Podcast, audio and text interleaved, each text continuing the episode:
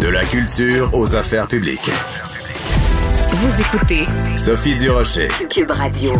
À chaque fois que je fais une entrevue avec Jean-Marie Lapointe, euh, c'est toujours euh, la même remarque qui me vient en tête à quel point il est généreux de lui-même, de son humanité et de sa bienveillance. Et il le prouve encore une fois, il est animateur euh, d'une nouvelle production originale qu'on va pouvoir voir sur Moi et compagnie à partir du 6 juin à 21h. Ça s'intitule Victorieux à deux. Et Jean-Marie est au bout de la ligne pour nous expliquer de quoi il s'agit. Jean-Marie, bonjour. Bonjour Sophie. Jean-Marie, c'est quoi Victorieux à deux?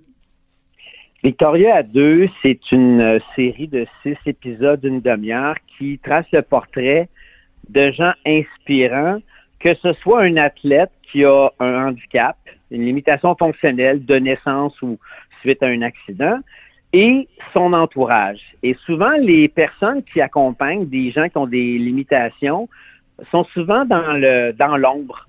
Euh, que ce soit des bénévoles, des parents, des conjoints, des proches.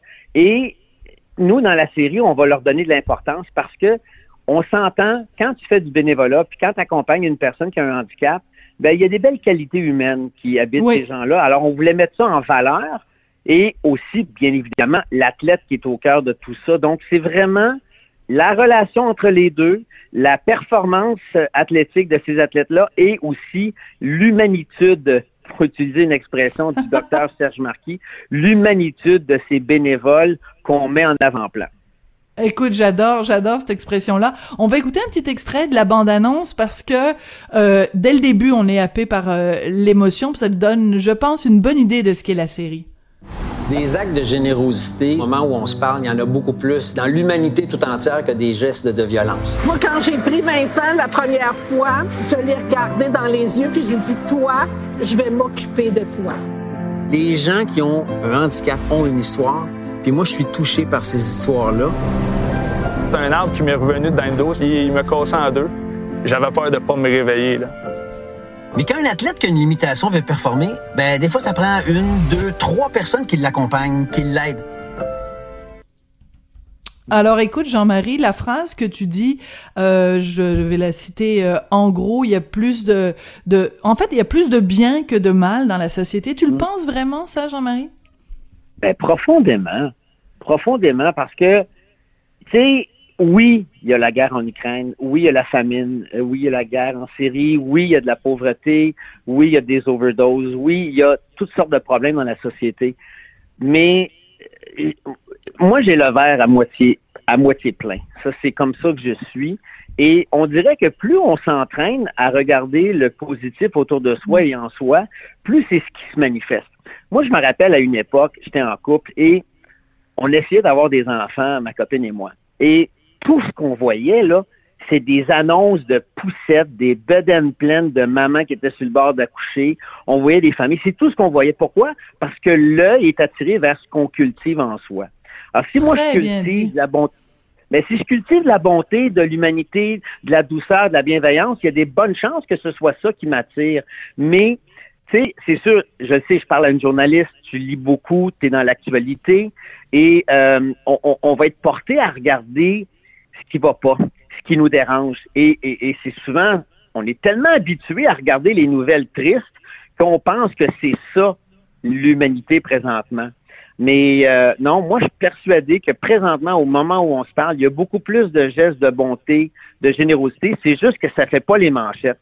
Alors, on fait un peu contrepoids avec la série Victoria 2, où justement on met en valeur des gens qui ont eu une bad luck. C'est pas le fun de venir au monde avec un handicap, une hémiplégie, une paralysie cérébrale. C'est pas le fun comme Mathieu dans la bande-annonce. Il dit, moi, il y a un arbre qui m'est tombé dessus, il m'a cassé en deux. Il travaillait en foresterie. C'est un athlète de haut niveau. Puis ce gars-là, ben, bang, une seconde, deux secondes d'inattention en forêt, il y a un arbre qui est tombé dessus, puis ça a changé sa vie. Mais malgré le handicap, on voit qu'il a eu une vie et qu'il continue d'avoir une vie extraordinaire. Et ce qui aide à avoir une vie extraordinaire quand tu as une limitation, c'est beaucoup ton entourage et tes proches. Il y a quelque chose, il y a comme un fil conducteur dans ta vie personnelle, dans ta vie professionnelle, dans ta carrière.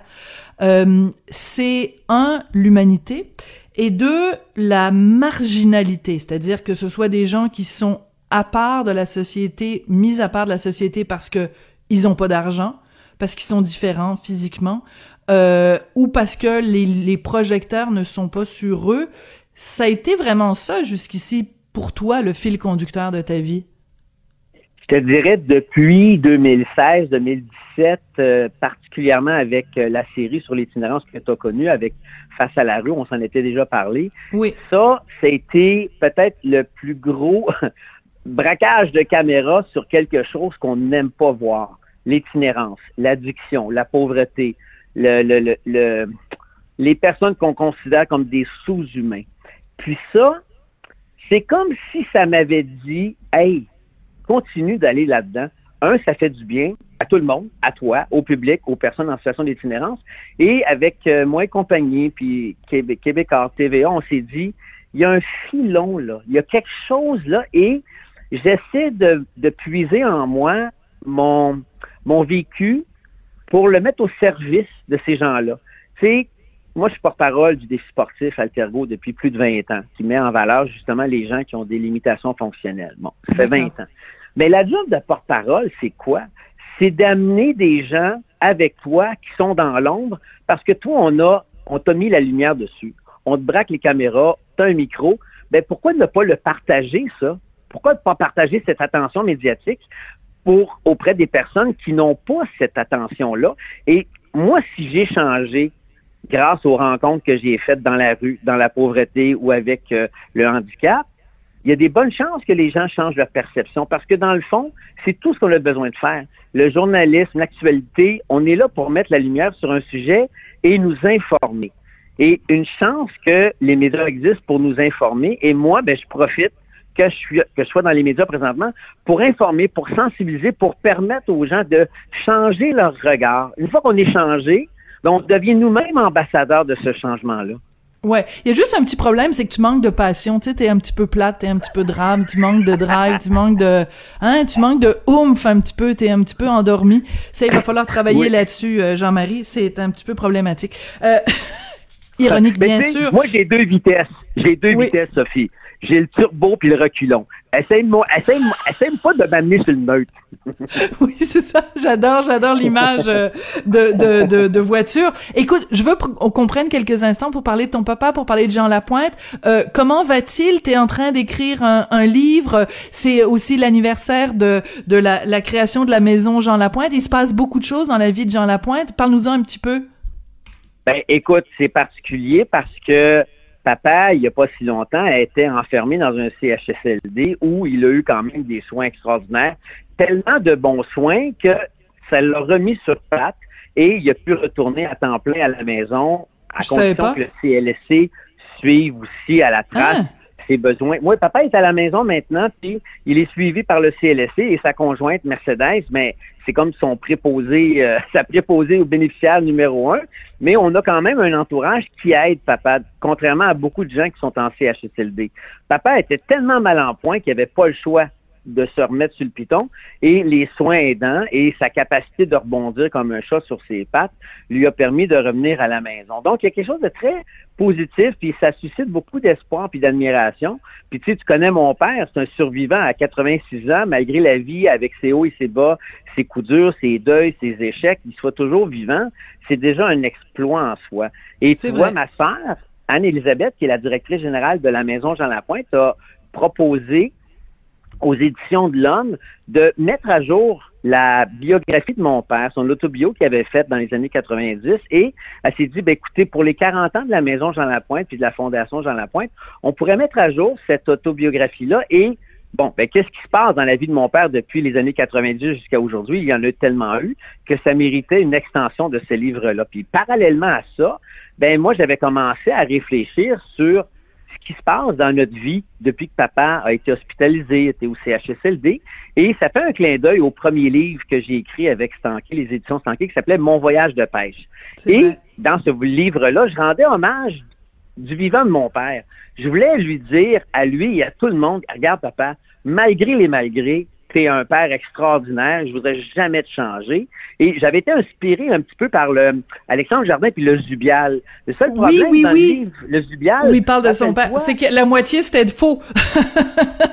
Alors ben, que toi, c'est vrai. Soit faux ou vrai, Jean-Marie, on va devoir se quitter là-dessus. Je suis désolée de Oh, faire ça, mais on a vraiment tout le temps. Mais tu sais, tu quoi, tu reviendras nous parler de ce de ce livre-là. Donc ça, c'est un rendez-vous, on se parle un ça quand tu veux. Je vais, et je suis sûre que tu vas me le rappeler, mon rendez-vous. Écoute, tu es donc animateur de Victorieux à 2. Ça commence le 6 juin à 21h. Merci beaucoup pour tout ce que tu fais, cette sensibilisation que tu fais. Et pour le livre euh, au sujet de ton papa, sais-tu quoi? C'est un rendez-vous. On va s'en reparler bientôt. Je te remercie beaucoup, Jean-Marie. À suivre, ma belle Sophie. À bientôt. Voilà, c'était Jean-Marie Lapointe et c'est avec lui que l'émission se termine. Merci à Charlie Marchand à la mise en onde, la réalisation. Merci aussi à Frédéric euh, Houle, à, voyons, il faut pas que j'en oublie, hein.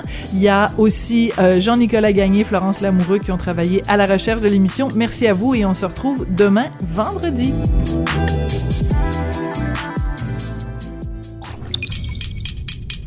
Cube Radio.